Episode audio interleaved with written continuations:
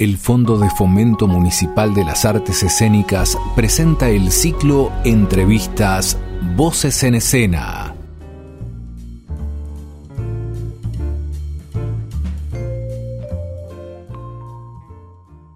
Voces en Escena. Bienvenidos, bienvenidas, una vez más preparadas junto a Romina Fasani para escuchar la historia de un artista escénico vecino, de acá nomás. ¿De dónde? Y soy del partido de Billinghurst, de acá de San Martín, eh, así que contento de estar, y pertenecer a este municipio. La voz que escucharon es la voz de quien hoy nos visita, Pablo Otero. Pablo es actor, docente de teatro y humor físico, clown y sanquista. Sí. Bueno, Pablo, contanos cuándo aparece el teatro en tu vida. Eh, en realidad el teatro aparece un poco de casualidad eh, en mi vida y fue como muy revelador, como que fue una experiencia hermosa, pero sí apareció de, más grande. Así que fue como un encuentro ahí medio de casualidad y empezó la magia de, este mundo tan maravilloso de, poder expresarse eh, en, en el medio del teatro y es muy lindo. Aparece de grande. ¿Qué quiere decir que aparece de grande?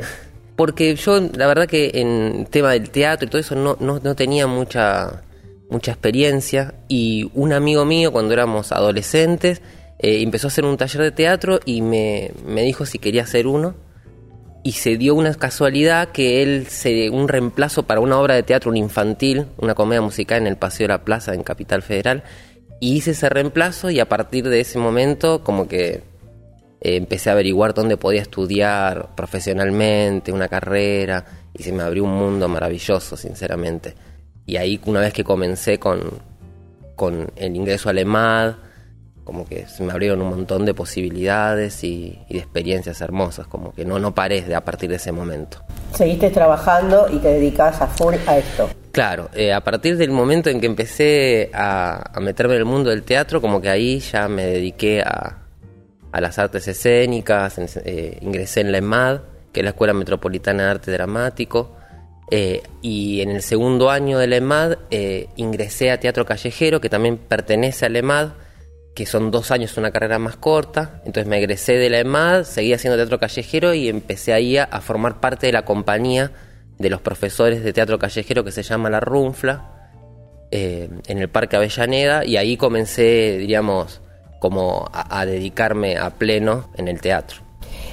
Ahora que le nombraste La Runfla, para la gente que nos escucha le cuento que Teatro La Runfla, que es teatro callejero, como vos dijiste, es un referente muy importante de las artes escénicas eh, en Argentina, en Buenos Aires particularmente. Y está como parte de tu experiencia actoral. Pero vi también, investigando un poco sobre tu historia, que eh, trabajaste con otros referentes muy importantes de la Argentina, como son Diego Starosta o como es Paco Redondo. Sí. ¿Cómo, cómo es esa experiencia de trabajar con, estos grandes? Eh, con Paco Redondo fue como mi primera experiencia de obra para adultos, porque yo venía haciendo mucho infantil en mis comienzos en el Paseo de la Plaza y con Paco Redonda fue una experiencia increíble porque fue mi primera obra para adultos y sobre un tema muy profundo que era eh, investigar sobre las diosas míticas y cómo estas diosas atraviesan a las mujeres en su, en su vida. Y fue una experiencia muy, muy linda que lo hicimos funciones en el Teatro IFT y en el Pairó. Eh, tuvimos dos temporadas eh, y bueno, eh, la verdad que, el grupo que se armó eh, fue muy lindo y la experiencia fue hermosa. Y después eh, con Diego Starosta, la, verdad que, fue una de mis mejores experiencias de poder, era como un sueño para mí entrar en una compañía profesional, con el profesionalismo que maneja Diego Starosta, con su mirada con respecto al teatro. que tiene como una mirada muy del teatro antropológico, del teatro físico, de, y sinceramente se armó una compañía muy linda, muy eh, diversa, de, personas que vinieron de, muchos eh, lugares distintos. Eh, fue una convocatoria que él armó para armar la compañía y, la verdad que pudimos producir una obra, un reestreno que era Manipulaciones 2.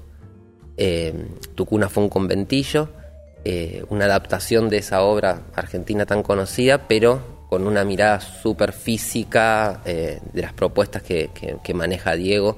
Y la verdad que en, en el tema de como actor tuvo un crecimiento muy grande porque era un entrenamiento diario, todos los días entrenábamos y sinceramente fue un año muy intenso y pudimos estrenar la obra en, haciendo giras por el conurbano bonaerense y, por capital en, salas muy lindas como, como mm, Timbre 4 y, una experiencia preciosa que fue en el Haroldo Conti, que hicimos ahí dos funciones que fueron, eh, bueno, por todo lo que representa ese espacio y, y fue muy lindo hacer ahí a partir de ahí empieza tu recorrido por el teatro físico.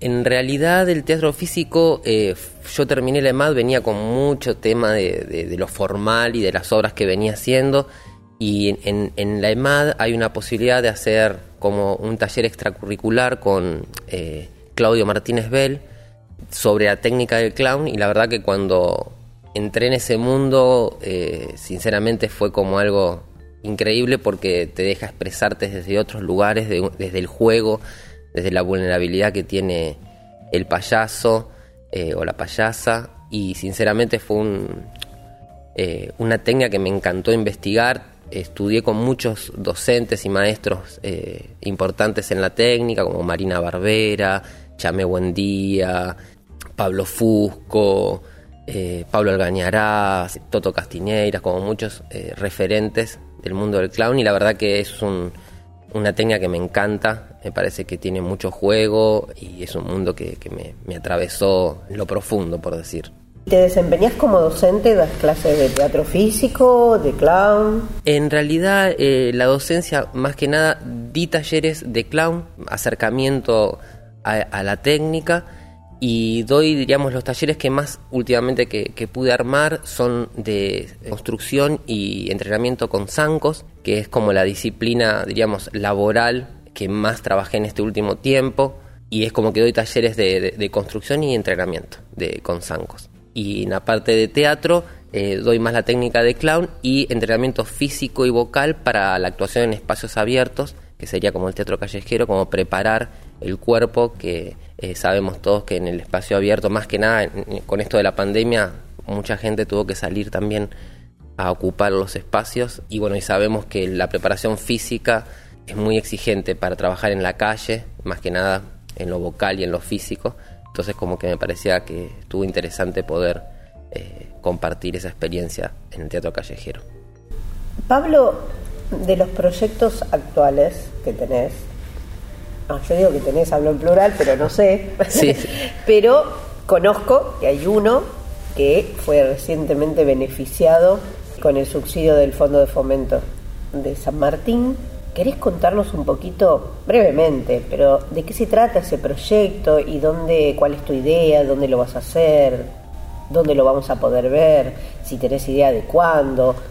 Eh, la verdad que fue mm, una búsqueda eh, teníamos ganas de, armar algo en conjunto. Tenemos un grupo de compañeros que trabajamos en eventos y, nos, conocemos desde, ese trabajo de armar pequeñas rutinas para eventos y cosas pequeñas y bueno, decidimos juntarnos y investigar sobre una temática que nos parecía interesante que era el mundo del payaso clásico. Y apareció la historia de, de estos tres payasos, una familia de payasos Le Fratellini que son italianos pero que viven, vivieron en Francia, se desarrollaron ahí, que es una historia muy particular porque ellos fueron buen pioneros en, un montón de aspectos, como trío clásico que es el Augusto, el Contraugusto y el Cara Blanca. Y en, eso, en esos tiempos, en el circo, pasaba que la mujer estaba como, no tenía un rol principal como payaso, no estaba bien visto que la mujer haga de payaso, más que nada por los golpes, por, porque, por lo grotesco del personaje, como que no estaba bien visto, entonces no tenían espacio. Las mujeres casi siempre hacían números más delicados, más musicales, o acompañando al payaso principal, que en el circo el payaso principal es el Augusto. Y Annie que es una nieta de este trío, quería ser payaso y no podía acceder a, la pista a cumplir un rol eh, principal y se fue de la compañía hacer su carrera de música, de jazz, Y cuando fallece uno de los, digamos, el más grande, el tío de, de Anifa ella vuelve y, vuelve a ocupar ese rol como tomando la posta de, del personaje Augusto que era de su tío y vuelve a ocupar ese rol. Y fue como una puerta que se le abrió a todas las mujeres de esa época para ocupar esos roles eh, centrales, no trasvestidas como hombre, como sucedía a veces para hacer un reemplazo, sino como una payasa. Entonces como que a partir de, esa historia se nos ocurrió como poder armar un, espectáculo eh, que muestre ese detrás de escena de, una familia de payasos y tomando como eje principal la historia de Annie Fratelin, que fue como, digamos, la primera mujer que propone una payasa en escena como, como rol principal. Me parece que fue una lucha que abrió un montón de, de, oportunidades a un montón de mujeres para poder desarrollarse en ese, en ese rol. Y que ahora trabajar en eso. Claro, sí, sí, sí. ¿Y ya tienen pensado si lo van a hacer dentro de un teatro, si va a ser un espectáculo para la calle? La idea, eh, digamos, tenemos como una línea, digamos, de trabajo. Eh, la idea es como poder hacerlo eh, en, una sala de teatro, si sería como ideal una sala que sea como dedicada al circo, estaría buenísimo porque nos ayudaría mucho, pero la vamos a adaptar para los espacios que sean necesarios. Y la idea sí es como que sea algo físico, que tenga música en vivo, que tenga eh, esa la esencia de los payasos clásicos, pero traerlo a lo contemporáneo. Así que estamos como ahí ilusionados en, sí, en poder presentarlo obviamente en San Martín, esperando para poder empezar a acomodar todos los tiempos y una vez ah, eh, que podamos arrancar ya dedicarle todo el tiempo que sea necesario para, para poder concretarlo eh, el año que viene. Bueno, Pablo, mil gracias por habernos contado un poco en forma breve y sintética tu historia, tu recorrido. Y te encontramos en las redes, ¿no? Si la gente quiere saber de vos, sí. te encuentra en las redes.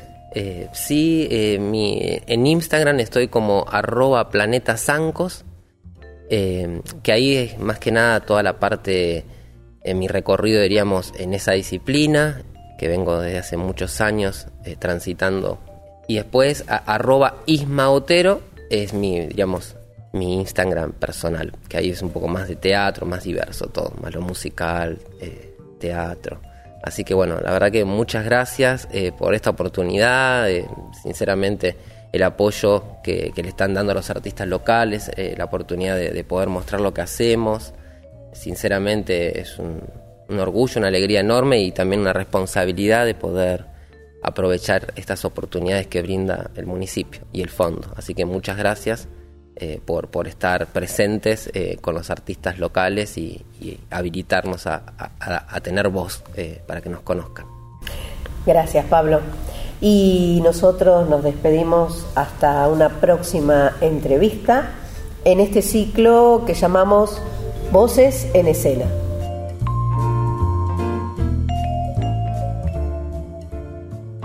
Presentó Municipalidad de San Martín Estado presente.